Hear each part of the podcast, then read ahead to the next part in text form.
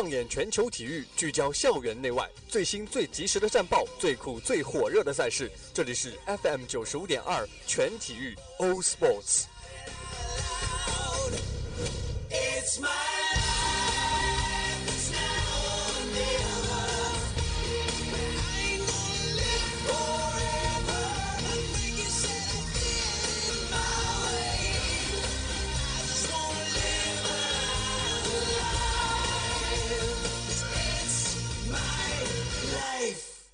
life, all sports.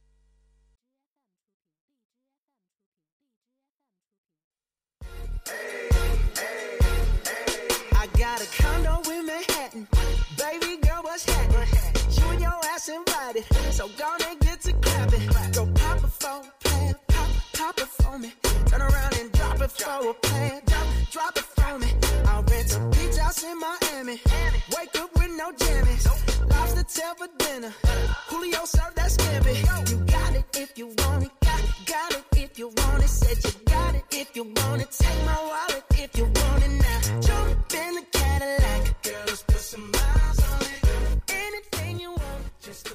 好的，各位听众，又到了每天下午周一的十七点零五分全体育的时间了啊！我是今天的主播银辉。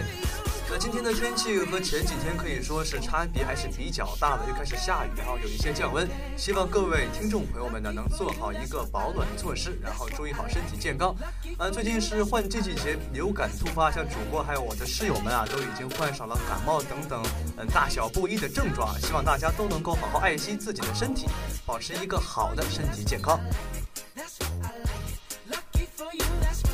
那么今天的全体育呢，依旧分为三个板块。第一部分风云战报，为大家讲述一些体育方面的资讯新闻；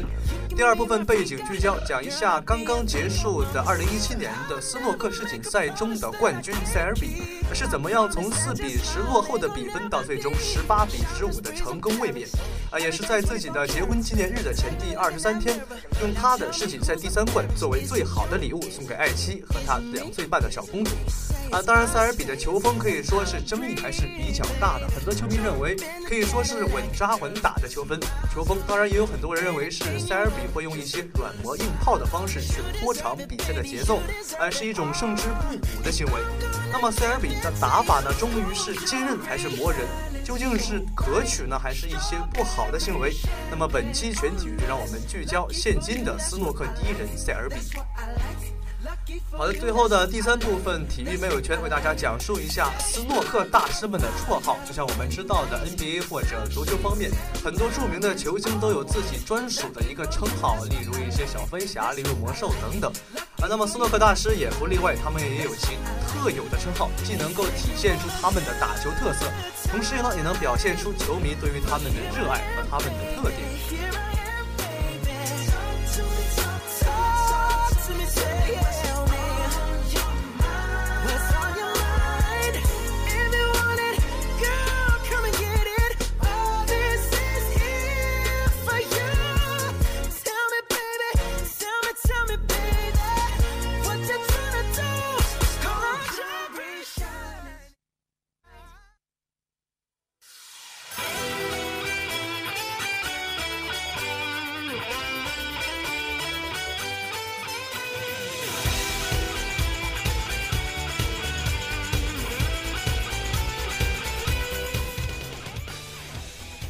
好的，首先是今天的第一部分风云战报。首先是足球方面，北京时间五月八号凌晨，二零一六至一七赛季英超联赛第三十六轮迎来了焦点的双红大战。那么红衣阿森纳坐镇酋长球场，以二比零击败红魔曼联，后者二十五轮的不败纪录作古。第五十四和第五十七分钟，扎卡和维克尔贝各建一功。本场过后，阿森纳依旧排名第六，距离第五的曼联还差两分。然后是 NBA 方面，骑士 vs 猛龙。北京时间五月八号，也就是今天早上，骑士在客场以一百零九比一百零二成功击溃猛龙，以大比分四比零横扫猛龙，晋级东部区决赛。此战，詹姆斯三十五加九加六，成为了历史上第一位能够连续八场拿到二十五加，并且保证百分之五十以上命中率的球员，同时赢下比赛，也拿下了他的生涯第三十一轮的系列赛。此项纪录也已成功的超越了迈克尔乔丹。最后是台球斯诺克方面，随着2017年斯诺克世锦赛落下帷幕，塞尔比终于时隔十年成功复仇，巫师希金斯，四年三夺世锦赛冠军，迎来了职业生涯新高。本赛季的年终世界排名也最终确定，塞尔比锁定世界第一，中国名将丁俊晖位居世界第四。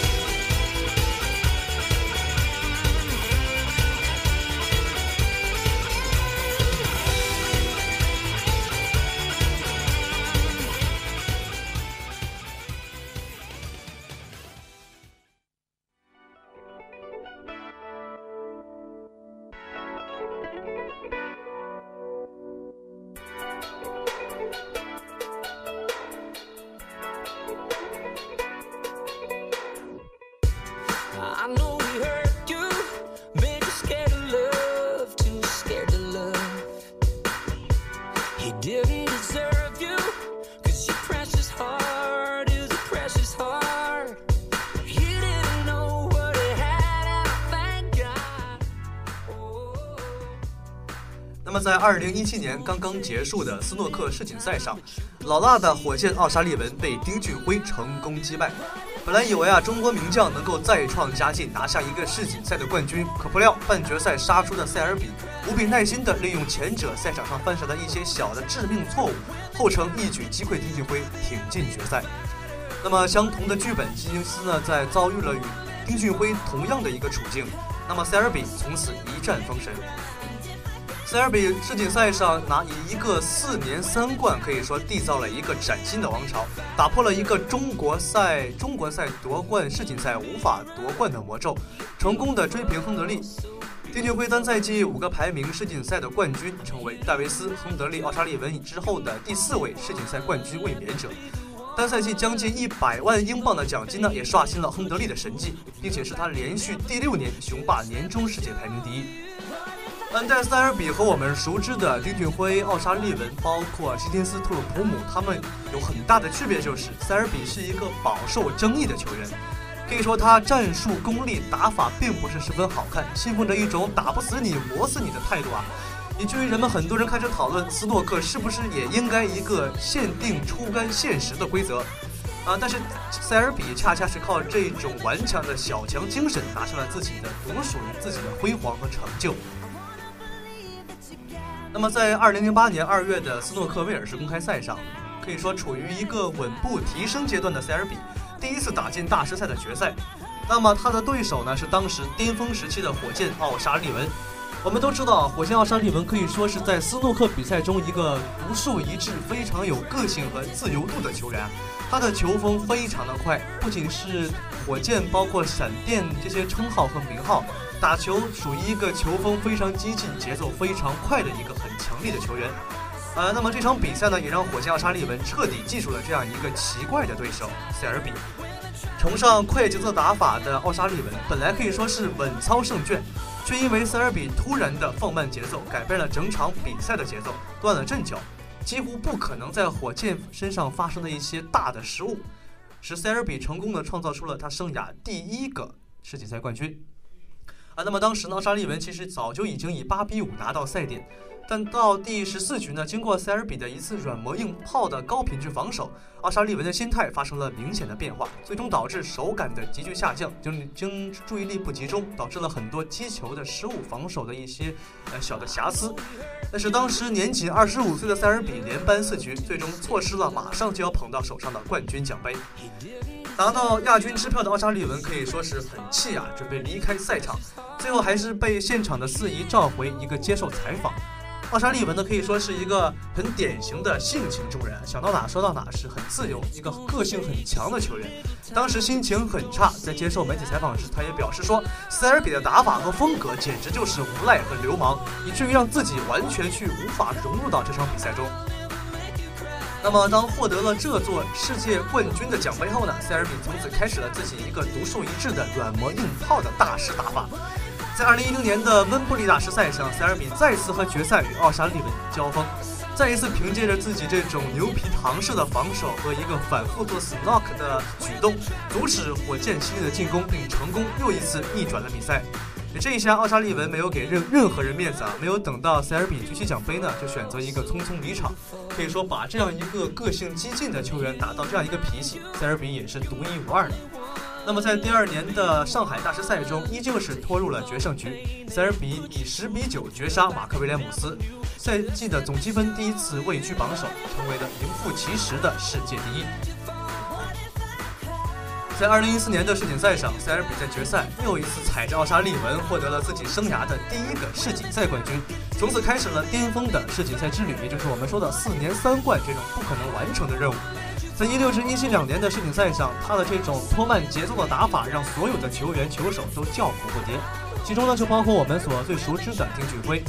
因为塞尔比丁俊晖两年都是冠军失之交臂，可以说是非常遗憾。那么在刚刚落幕的一七年世锦赛的决半决赛上，前三阶段呢双方发挥都是非常出色。然而令人叹服的是，二十四局比赛整整打了九个半小时，平均每一局斯诺克都要打到二十四分钟以上。而现场很多球迷啊都已经睡着了。更令人搞笑的是，在当时的直播中呢，居然传出了阵阵的呼噜声。而在关键时候呢，塞尔比终于磨到了丁俊晖的失误，一个非常简单的篮球，从而抓住机会，将丁俊晖送出了决赛的大门。可以说呢，和塞尔比打比赛不仅仅是对技术的比拼，更是对体力的比拼。赛后呢，丁俊晖也是非常的不愉快啊，他在和塞尔比握手时呢，甚至都没有看对方一眼，估计呢也是被塞尔比打出了脾气。当然，对于塞尔比这个球员来说，磨和拖是他作为一个球手的权利。也是他被称为大师的一种基本战术素养，这可以说是让很多斯诺克球迷看到一个坚韧的硬汉风格。当然，这种比较拖、比较拉节奏的打法呢，会受到很多业内人士的诟病。那么，从他的情感、从他的个人以及从技术层面，奥沙呃塞尔比究竟是为什么要采取这样一种拖慢节奏、牛皮糖式的防守和一些非常缓慢的慢进慢节奏的打法呢？让我们一起来分析一下。其实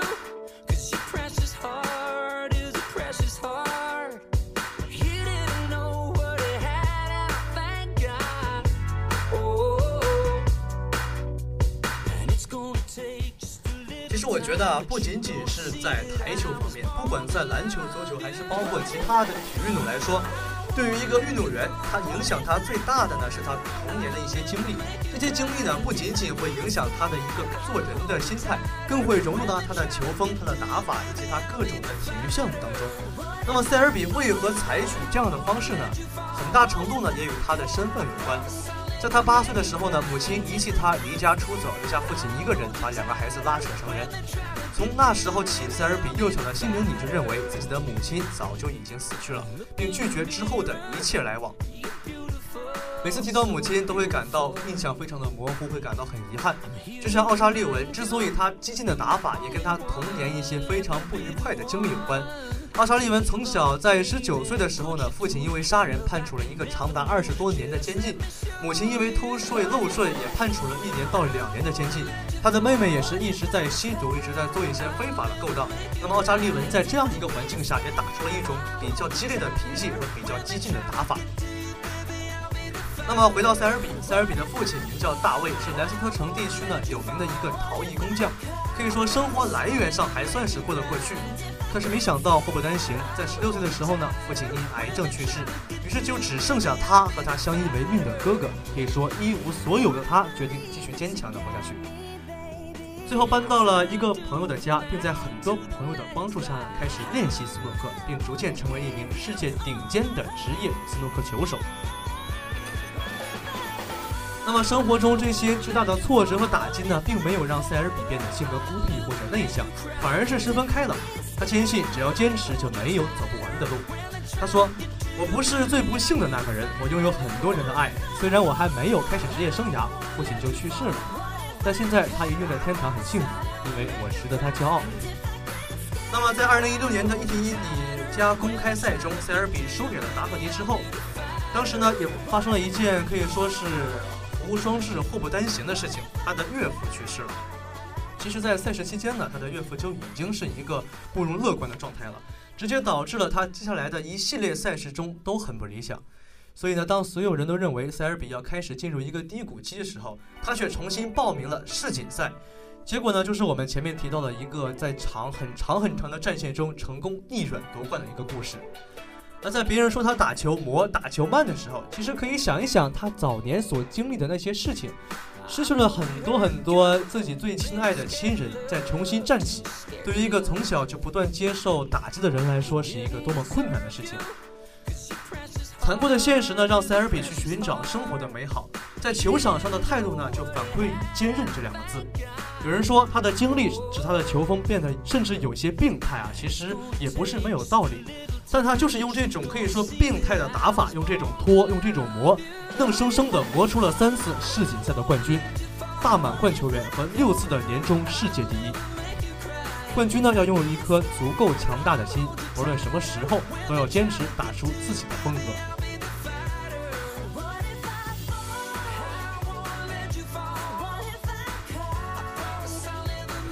时候呢，在他拿到自己的冠军奖杯或者得到一个好的名次的时候，我们会看到塞尔比脸上露出的笑容，却从未走进他内心最深处的世界。啊，那么除了塞尔比内心深处经过自己童年或者经过自己一些经历导致球风的变化，那么在技术上，在一些专业的角度来看，塞尔比究竟是凭什么用这样一种打法，连续六年世界第一，拿下一个四年三冠的骄人成绩呢？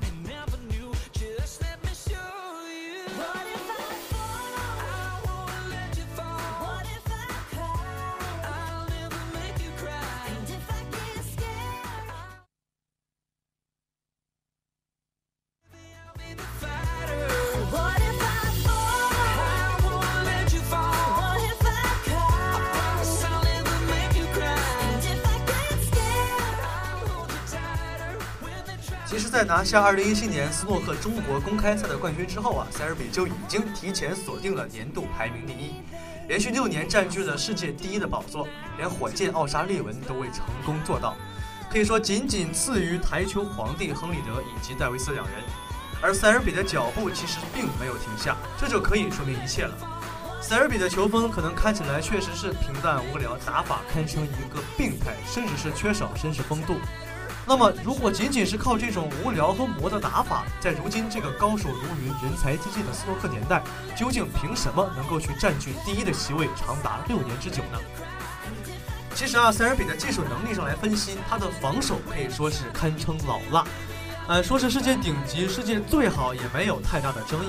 当比赛处于僵局或者自己进攻手段不好的时候，他就会经常使用自己高超的防守能力，使比赛节奏和走势发生一些变化。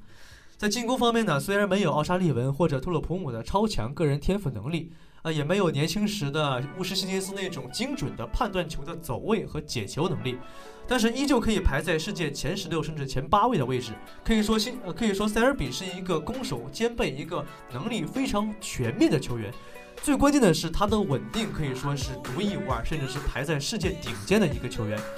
这种顶尖的稳定性和防守能力，使他能够去面对很多大风大浪的进攻情况。该进攻的时候敢于去进攻，在遇到一个僵局的时候也敢大胆出手，并成功的将球打进，这就是他的过人之处。其实我们说到斯诺克啊，很多人会觉得，呃，这种打法或者一个球一个红一个彩球，再经过一个做障碍或者做一个很长时间的解球，会显得一些乏味无聊。其实斯诺克本身的一个意义或者本身的一个精妙之处就在于此处。斯诺克的英文 “snog” 翻译过来也就是障碍的意思。那么斯诺克的打法可以说就是塞尔比的打法，是一种非常传统的通过障碍、通过设置解球、通过一个长节奏、慢节奏的分析去拿下自己的得分，并且造成对手的失误。所以说塞尔比的称号啊，有一些像逆转王或者决胜局之王这种名字。当他处于一个劣势的时候，并不会出现一个心浮气躁或者缺少出现一个呃不稳定的情况，反而是一个稳扎稳打，通过一个慢改变节奏去打乱对手的节奏，并成功逆转。他的这种磨越是磨，越是这种稳定，越是能够在重压之下对对手完成致命一击。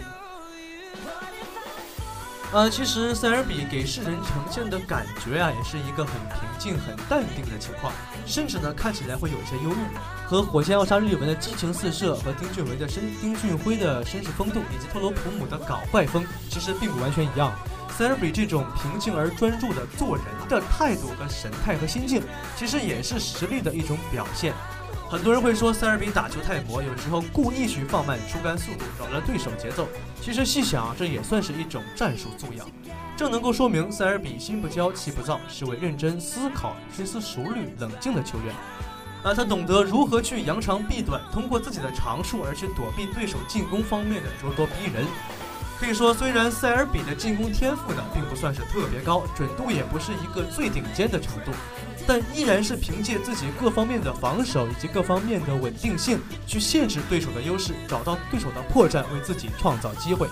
那么这项运动的名字叫做斯诺克，就像我刚才说的，它的精髓呢就是防守障碍，做好防守才能够去拿下进攻。就像是我们看到 NBA 有很多砍人战术，包括前段时间的啊砍奥尼尔，包括砍魔兽以及砍小乔丹。啊，很多人会觉得罚球是一种很无聊、很无能，甚至很下流的手段。但其实也不妨是一种能够有效进攻的进攻性手段。我们很多人看球的时候，其实一个资深的斯诺克球迷，他不会去在意这些球员通过一个什么样的手段。一个真正的球迷，他可能会去喜欢或者不喜欢一个球员，但是对这个球员的打法都会是抱着一种客观而理智的态度。真正的好球员可以用运用各种各样的方式为自己取得优势，打乱对手的节奏，这才是一个真正球员的个人魅力。Didn't deserve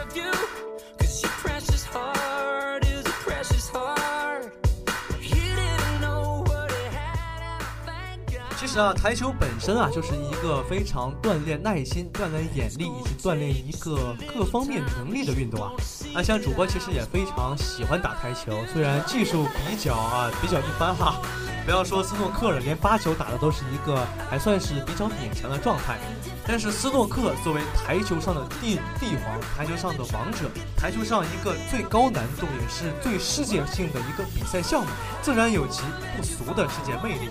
那么，当一个球迷真正去爱上斯诺克这项运动后，对于塞尔比的评价究竟是坚韧还是磨人还是拖拉，其实就已经不重要了。塞尔比所经历的，以及他与生俱来的气质和能力，注定让他不能够成为像火箭奥沙利文那样的观赏性台球。但我们又不得不承认的是，塞尔比确实是一位世界顶尖的斯诺克大师。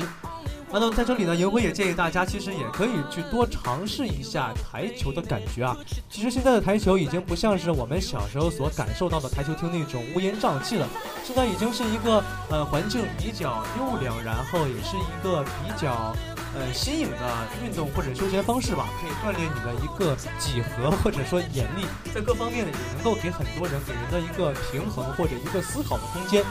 那当你没有力气打球，没有力气去跑步或者怎样的时候，可以选择以一个斯诺克或者简简单单的发球的方式去进行一个放松以及发泄，也能够让自己在各更多的领域上去感受到运动的魅力。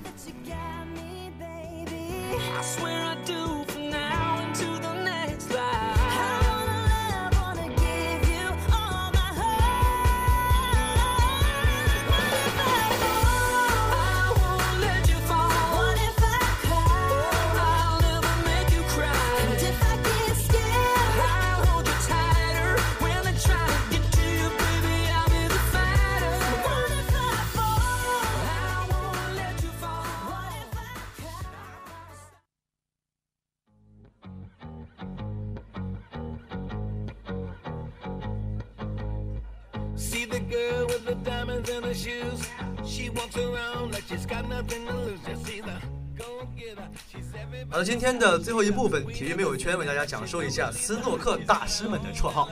啊。那么进行一个仔细的思考研究啊，总需要听听一些有意思的小故事或者小段子来放松一下头脑。啊。无论是解说还是观众啊，都乐于去称呼一个球迷他的名字，他的称号而不是名字，哎，也能够显得自己高端一点，显得自己更像一个圈内人啊。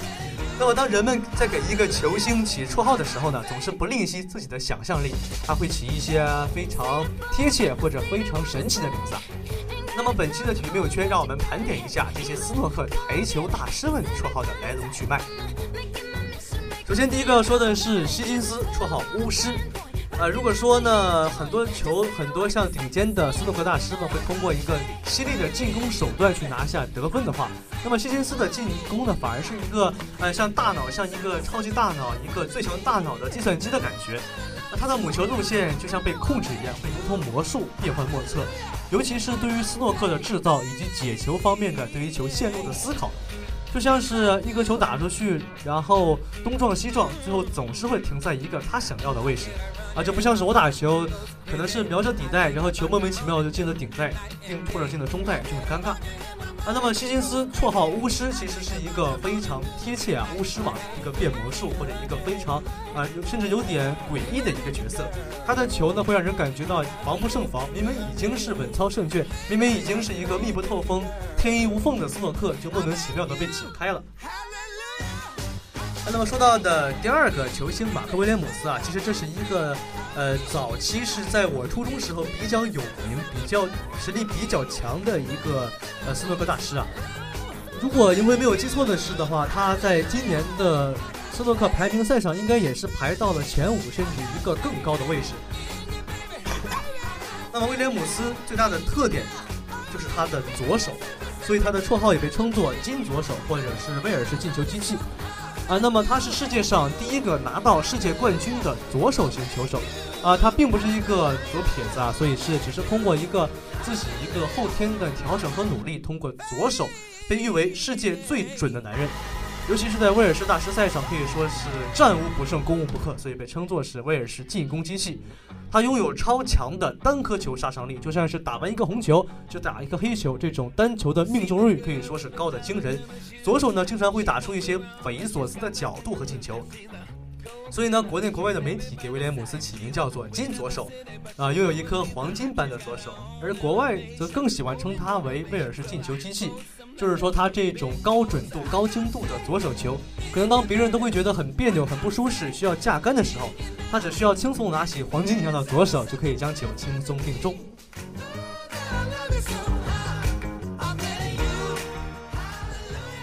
那么今天的第三位球星啊，大家都很清楚他的名字，他就是我们中国的丁俊晖。呃，他的绰号是比较通俗易懂的台球神童。而在零二年五月的时候，年仅十五岁的丁俊晖就为中国夺取了首个亚洲锦标赛冠军，成为最年轻的亚洲冠军。那在同年的十月亚运会上，同样以三比一战胜泰国选手泰波森拉，夺取了一个斯诺克台球单打冠军，也是改写了中国在亚运会台球上没有金牌的历史。那么在零五年，丁俊晖接连获得了中国公开赛和英国锦标赛的冠军，至此呢，台球神童自然成为了一个丁俊晖的代名词。一个年少的时候，我们都知道，呃，像杨朗一样，丁俊晖也是从小一个辍学，专心钻研台球，在其这个方面上，其实是可以说是走出了一个个人以及我们国家的里程碑道路，也是我看到的，呃，在所有运动中为数不多的一个中国人的名字高高悬在世界排名最前面的位置。可以说是每次说到丁俊晖，都会有一些隐隐的自豪感啊。虽然丁俊晖这两年的状态确实是下滑比较厉害，但在各方面的处理上确实是大不如前。但依然希望他能够去再获重获他的呃人生啊呃生涯第二春嘛。希望他能够早日获得一个更好，甚至一个更大的突破。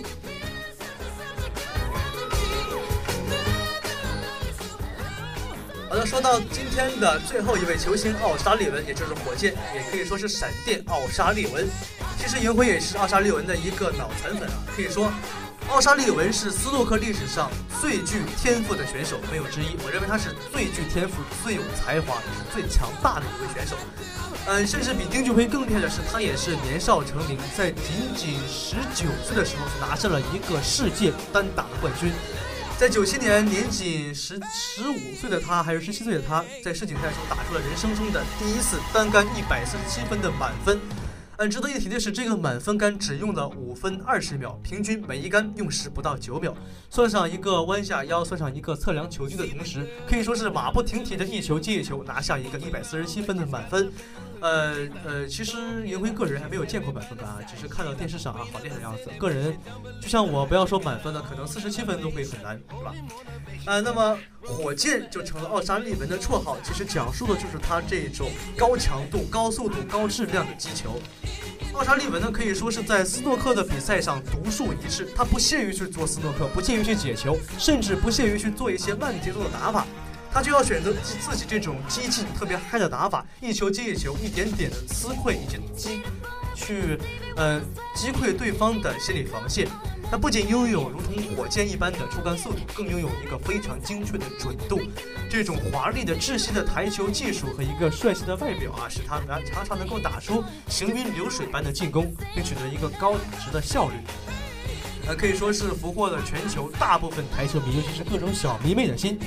那么这里要说到的是，其实奥沙利文是一个个性非常强，就是呃，可以说是非甚至有点自我的男人。呃，在我印象比较深的是，在一五年还是一四年的一次比赛中。因为我们知道台球的斯诺克比赛中，如果你能够以单杆一百四十七分，也就是我们说的一杆将整个台子所有球全部收掉的这种打法打出来的话，你是可以去拿下我们有一个单杆奖池，这个奖池里会注入一些奖金。如果你能够成功的一百四十七分的话，你就可以去拿到从上一个一百四十七分到这个一百四十七分这期间所汇聚的所有奖金。那么奥沙利文当他最只剩下最后的两个球的时候。他他看到他的奖池的奖金只有几十万英镑啊，所以说他个人是十分傲娇、十分不满的。于是，在最后一个球中，他本来可以选择黑色的八号球拿下七分，但他并没有，他选择的是一个粉色球拿下了七，拿下了六分，也就是最终以一个一百四十六分的成绩，故意去放掉了一个单杆满分的成绩。啊，可以说这引起了当时的一个轩然大波呀，甚至很多的 BBC 或者很多的台球评论以及一些专业的，啊，甚至是球员们都会对他有很多的诟病。他觉得，哎，会觉得你这个奥沙利文这样会不会太装了？会不会太膨胀了？明明一个很自然的单杆满分，一个很顺利的结果，你就特意要整一些幺蛾子，特意整一些，呃，把一个球打丢，然后以一个一百四十六分，甚至起一个嘲讽的作用啊。那可以说，奥沙利文面对采访的时候也非常坦诚，他不说自己失误了，也不说自己没有打好，他非常淡定的说：“我觉得奖池的钱不够多，我想下一次再拿。”呃，也可以说是一个非常有自我骄傲感，也是甚至有点小自我的男人啊。啊，其实奥沙利文个人也是在台球我印象里，除了亨德利这些上一辈的台球巨星中。单杆一百四十七分次数最多的球星，像塞尔比只拿到过四次，丁俊晖也只拿到过三次还是四次，呃，而奥沙利文已经拿过了很多次，甚至七八九，甚至更多次的单杆满分的成绩。那么奥沙利文可以说是，呃，其实不仅是奥沙利文啊，所有的台球运动员，他们的职业生涯相对于一些别的运动都拉得更长。在我初中的时候，就是一些希金斯啊、奥沙利文啊、特鲁普姆以及塞尔比他们的争冠之路。呃，时隔这六七年、五六年，依然是他们几个人在角逐中原。也希望能够有更多更好的斯诺克选手进入我们大众的视野，也希望中国的小将，中国的台球小将能够早日像丁俊晖一样，包括现在仍然在努力的傅家俊一样，能够去早日达到一个真正好的排名，能够去提升一下我们中国台球的地位。好的，那么本期的全体育到这里就逐渐走向了尾声。最后回顾一下今天的全部内容，首先是风云战报，为大家讲述一下体育方面的资讯新闻。第二部分背景聚焦，跟大家分析了一下斯诺克中的塞尔比打法，他的这种个人以及技术层面的各种分析。最后是体育朋友圈，为大家盘点一些斯诺克大师们的绰号以及外号，希望大家都能够见仁见智，能够有自己的想法。好的，本期的群体到这里就结束了。我是主播银辉，我们下期再见。